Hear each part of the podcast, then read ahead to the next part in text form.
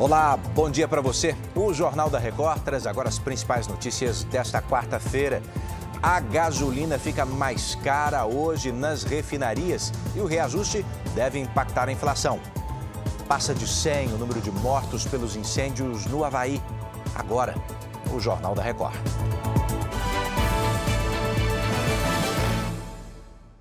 Oferecimento: Bradesco. Nunca execute arquivos enviados por e-mail ou mensagem.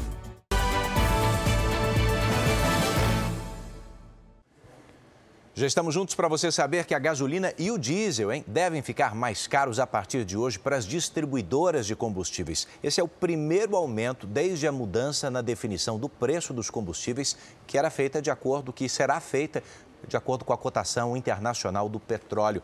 Vamos conversar com a Liliane Pereira, que está em Porto Alegre e vai contar para a gente se, se essa mudança vai refletir nas bombas ou não, Liliane. Bom dia.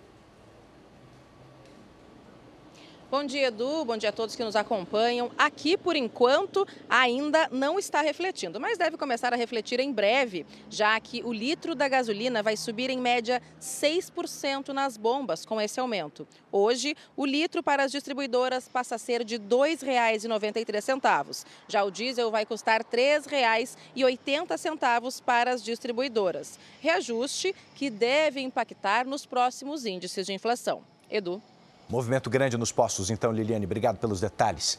E olha, a Polícia Federal e a Agência Brasileira de Inteligência, a ABIN, devem entrar nas investigações das causas do apagão de ontem em 25 estados e também no Distrito Federal. Vamos dar bom dia aqui para Vanessa Lima, que conta tudo para a gente. Vanessa.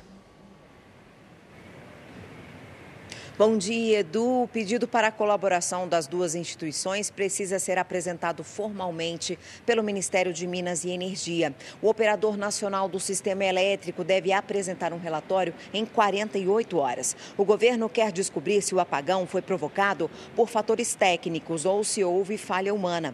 A hipótese de uma causa proposital também não é descartada. Alguns bairros da Bahia e de Alagoas amanheceram sem água, ainda como um reflexo do apagão. Edu. Obrigado, Vanessa.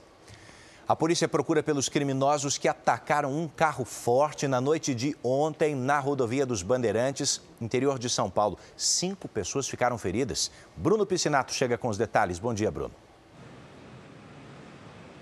Bom dia, Edu. Quatro dos baleados eram vigilantes e um outro um caminhoneiro que passava pelo local. O carro forte foi abordado em um posto de combustíveis. Houve troca de tiros. Na sequência, o veículo foi abandonado e incendiado. A polícia, até o momento, encontrou armas em um local de mata e a empresa agora está contabilizando o tamanho do prejuízo depois desse roubo.